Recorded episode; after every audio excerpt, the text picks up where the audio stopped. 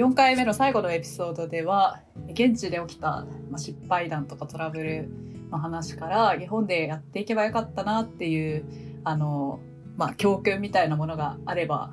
と思ってそういった話を聞いていきたいと思います。秘書さんのしくじり体験談何かありますか？あそうですね、えーと、今のところなんか、まあ、命の危機ぐらいのしくじりはない幸いないんですが、まああったのはあの税金関係のことであの BC の政府に問い合わせをしなきゃいけない機会があってなんかなぜかその電話オンリーだったんですけどその電話したら、ね、はい。電話したらそのあなたは何番目ですみたいなその、うん、あの自動音声みたいなのが流れてなんか結局2時間ぐらいその電話をつないだまま待たされたっていうのがあってあ、まあ、そういう政府関係のアクセスが結構良くないっていうのが、まあ、今まであった面倒だったことの一つです。まあ、あとは、まあ、あるあるだとは思うんですけど、まあ、財布をバスに置き忘れてバスを降りてしまったんですけど、まあ、幸いあの盗まれたりとかそういうこともなくバスがあ、えー、と財布が届けられてよかったですね、はい、回収しに行って事なきを得たっていう経験があります、えー、治安いいですね。そうですね。治安いいですね、うん、なるほど、まあ、結構まあじゃあ割と平和に生活してるんです、ね、はい今のところはい大きな怪我や事故もなく平和に生きてます。素晴らしい。よかったです。ハテナさんはど何かエピソードありますか？そうですね。えっ、ー、とトラブルというほどではないかもしれないんですけどあの困ったエピソードとしてはフラットメイトとの相性が大事だなとは思いましたね。あのトロントに来て最初に住んだのが大学院生用の寮で、えっと、4人部屋あの1人1人ベッドルームは違うんですけど4人で1つのスイートをシェアするっていう形のところだったんですけどインド人の女の子3人がフラットメイトでのすごくいい子たちだったんですけどあの頻繁に友達を呼んでパーティーをする子たちで。で、インドのお祭りの日に3人ともインド人なのでインドのお祭りの日に他のインド人も呼んで期末試験中だったんですけどあのそれにもかかわらず夜中の3時ぐらいまで大音量の音楽でパーティーをされてちょっと困りました。ね、そうですね。なのでまあ相性はフラットメイトとの相性は大事だなと思ってます。あとは今でも面倒だなと思うのは病院にかかるのが日本よりも結構複雑であのファミリードクター制度っていうのがカナダは発達していてカナダ人はファミリードクターあのかかりつけ医ですかね。にまずかかって、うん、そこから検査機関とか専門医にかかるっていうシステムなんですけど留学生は当然最初ファミリードクターがいないのでウォークインクリニックっていう誰でもあの受診できる病院に行くことになるんですけど予約がなかなか取れなかったりとかあとはあの検査や専門医への受診が必要になった場合に結構数週間数ヶ月待たされるっていうことも聞くので結構留学生には医療システムはちょっと複雑だなとは感じてます。ああここは結構日本と違うんですね。そうですね。なんか大学にも病院みたいなのあるんですか？そのなんか学生が使えるクリニックみたいな。そうですね。あのあるんですけど私は個人的には使ったことはないですね、うん、あのそこも多分ウォークインクリニックと同じような感じで、まあ、大学の関係者だったら行けば受診させてくれるところだとは思うんですけど、うん、どのぐらい利便性がいいかはちょっとわからないです、うん、保険とかって大学で入ってたりするんですか？あの留学生は大学からもう半強制的に留学生用の保険に入ることになってて、結構700ドルとかするんですけど700800ドル、結構高いんですけど、まあ、それで基本的なあの医療費は全部カバーしてくれるので安心ではありますね。うん、うん、結構安心でいいですね。そうです、ね、なるほど。うん。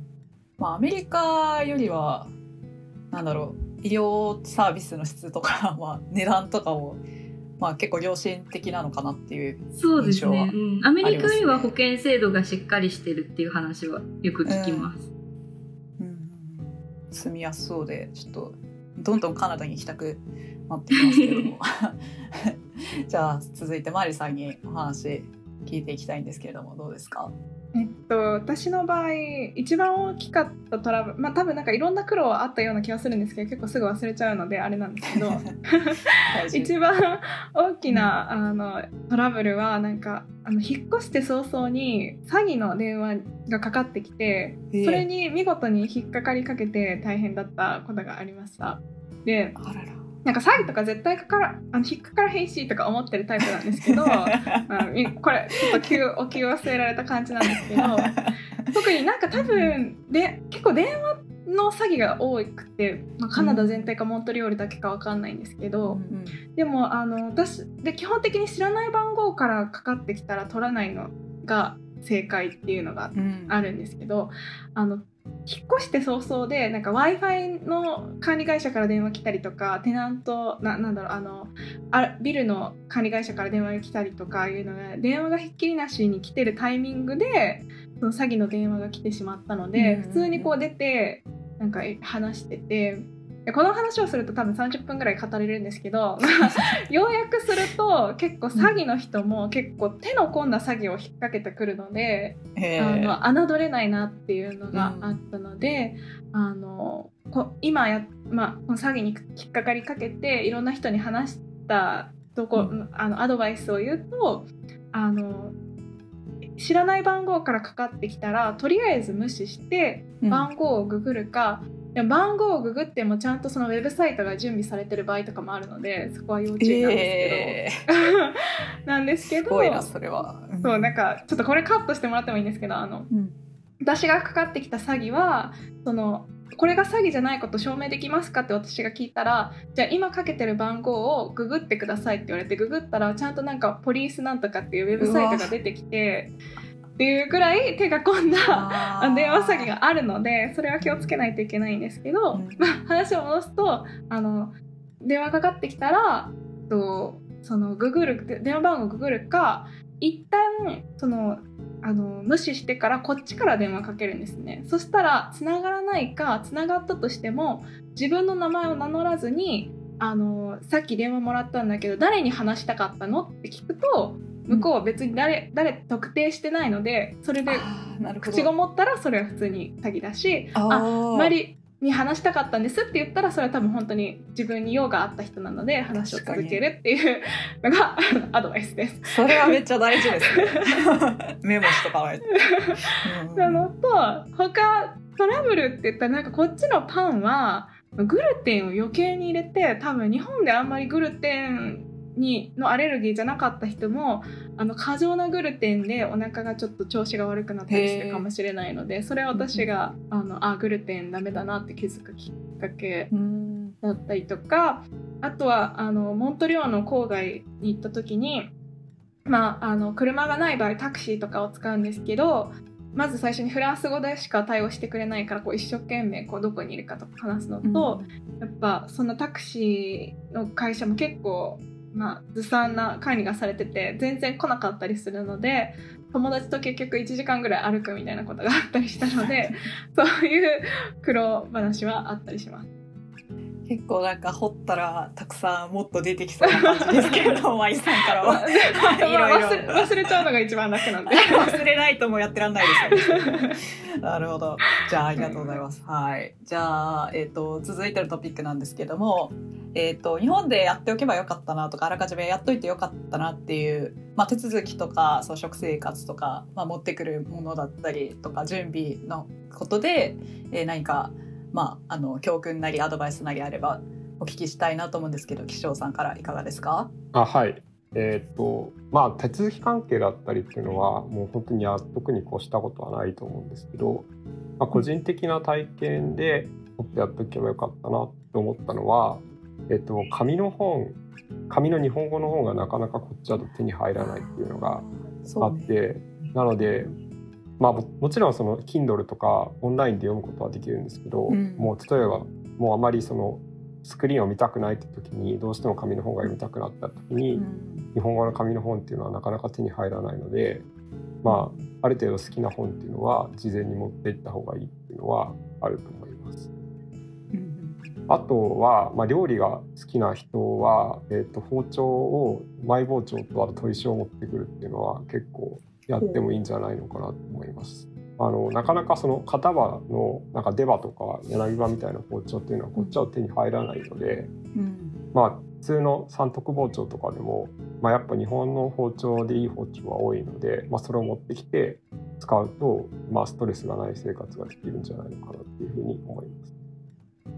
秘書さんってなんかずっと話聞いてて思ってたんですけどめちゃめちゃ料理するされる方ですか？ああそうですね。結構料理好きで まあてかそうですね。食べ物の話しかしてないですよね。食に対するこだわりがすごいありそうだなと思っていて。普段どんなどんなものを自炊されるんですか？あまあ普段はやっぱりあまり時間がないので、まあ作り置きを週末にガーッとしちゃうっていうのが多いんですけど、あの、こっちだとあのインスタントポットっていう電気圧力鍋がかなりいいとこの家庭でもあるぐらい多分カナダではあって。まあ、これがすごい便利で、まあ、スープも作れるし、まあ、炊飯もできるし、まあ、あとなんかシチューも作れるみたいな便利な鍋があるんで、まあ、それをまあ多用してなんか作り置きできるものとかをよく作る。えー、結構食のこだわりがある方でも快適に過ごせるのがこのえーと、バンクーバーの街なのかなっていう印象がありますね。すねはい、まあでもあまり自分は日本食自体にこだわりはそんな強くないんで、うん、まあその現地のあるもので美味しく食べるみたいな感じで来てます。めっちゃ見習いたい。えっ、ー、とじゃあ次ハテラさんありますか？何かやっておけばよかったことやっといてよかったことは。そうですね。これはやっておいてよかったことに入るかなと思うんですけど洋服と文房具は最低限日本から持ってくるべきだなと思ってます。あの、まあ、もちろん持ってこれる料理限度はあるんですけどあのできるだけ私も持ってきてでこちらであの持ってこれなかった分必要な分を買い足そうとしたんですけど私洋服で言うと私かなり小柄な方なのでサイズがなかなか合うものがなくてで結局ユニクロとか無印で買うことになるんですけど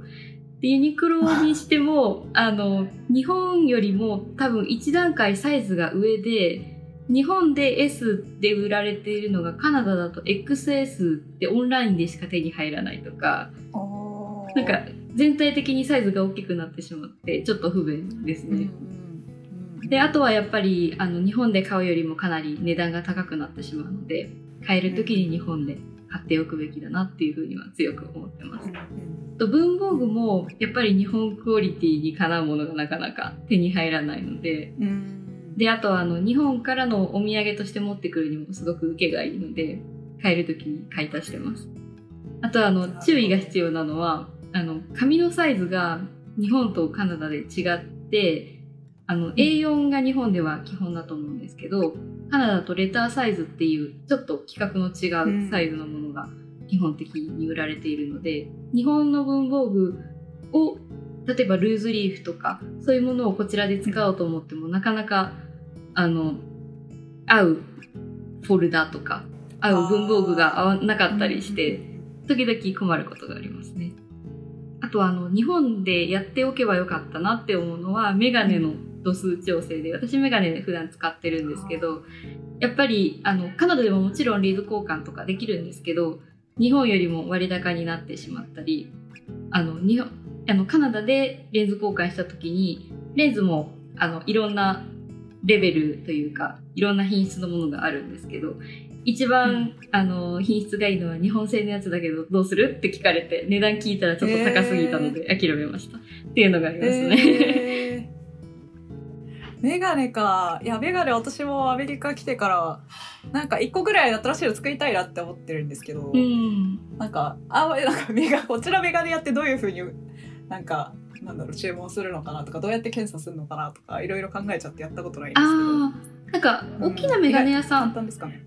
大きなメガネ屋さんだと、メガネ屋さんの中にあのその視力検査とかしてくれる専門の人がいて、うん、で全て一箇所で、うん、あのできますね。ああじゃあ結構まああんまりシステムとしては日本とあんまり変わらない感じなんですかね。そうですね。うん。そうなんだ。行ってみようかな。あ、いいこと聞きました。ありがとうございます。クオリティはでもやっぱり日本の方がいいかもしれません。あ、いいですね。じゃあやっぱり帰国してから作ろうかな。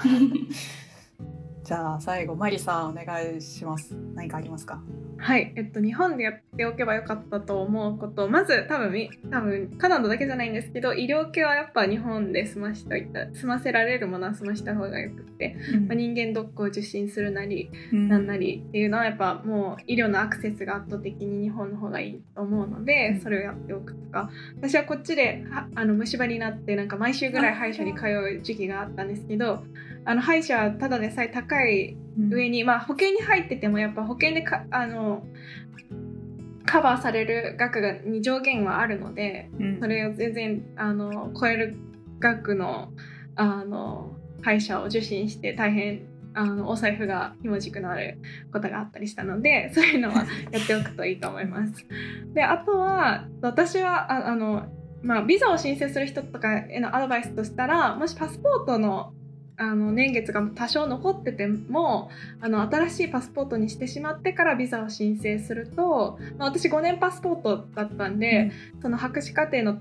途中でビあのパスポートが切れてってことはビザも切れてってことになってしまってそれを作りか作り変えたのでまたビザを申請するっていうのはまあちょっとあの面倒くさいので、うん、それはあのもし、まあ、ちょっと高いかもしれないけど最初にあの更新できるんだったら更新した方が、うん、あの後々楽かなっていうのと、うん、まあ、日本でやっておけばよかったと思う、まあ、やっておいてよかったことなんですけど、まあ、時間があるうちに大事な人と大事な場所でたくさん時間を過ごすのが一番大事かなとめちゃめちゃ大事。めちゃめちゃ大事結局何とでもなることはたくさんあるけど何とでもならないのがそういうことで、うん、あのたくさん思い出を作っておくとたとえ外がマイナス20度で吹 雪の中大学に行かないといけなかったとしてもポカポカした思い出を思い出してなんとかあの たどり着くことができるのであのたくさん思い温かな思い出を作っておくのはいいと思います。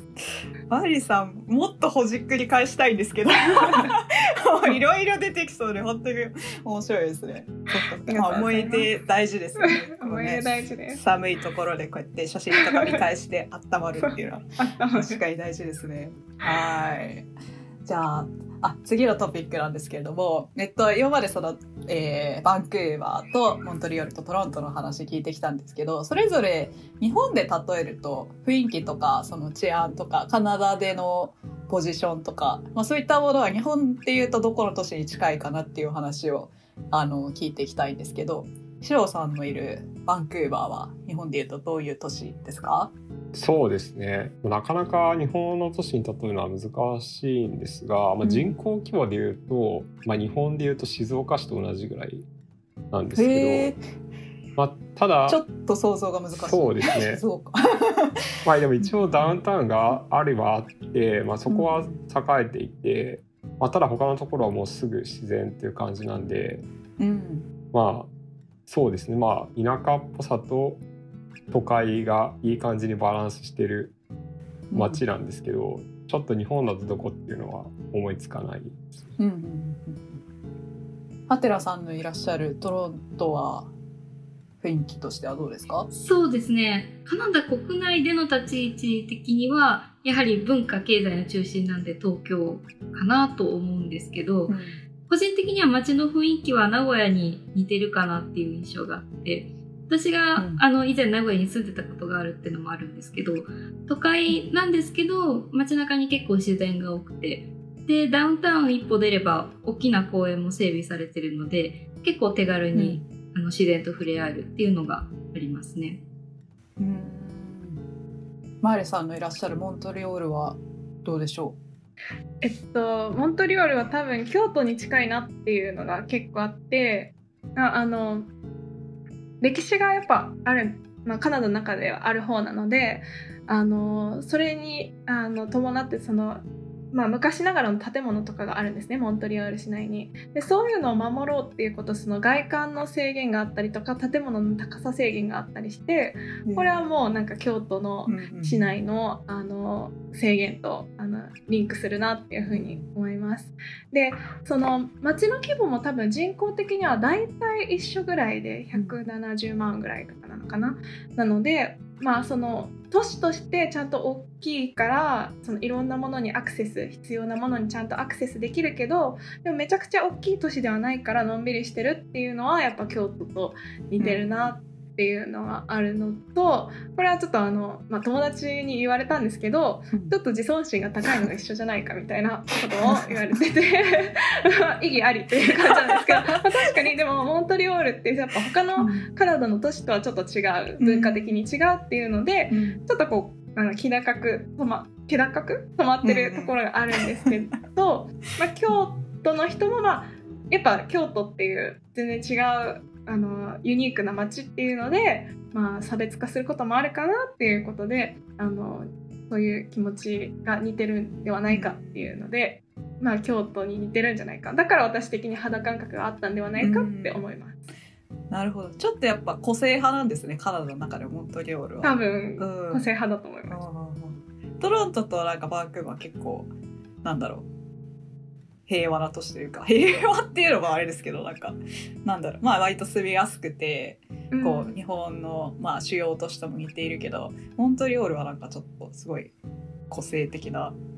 印象です。あ好きですけどなんかそういう都市。面白いなって思います、はい。じゃあえっ、ー、となんだっけこれ最後のトピックになりますかね。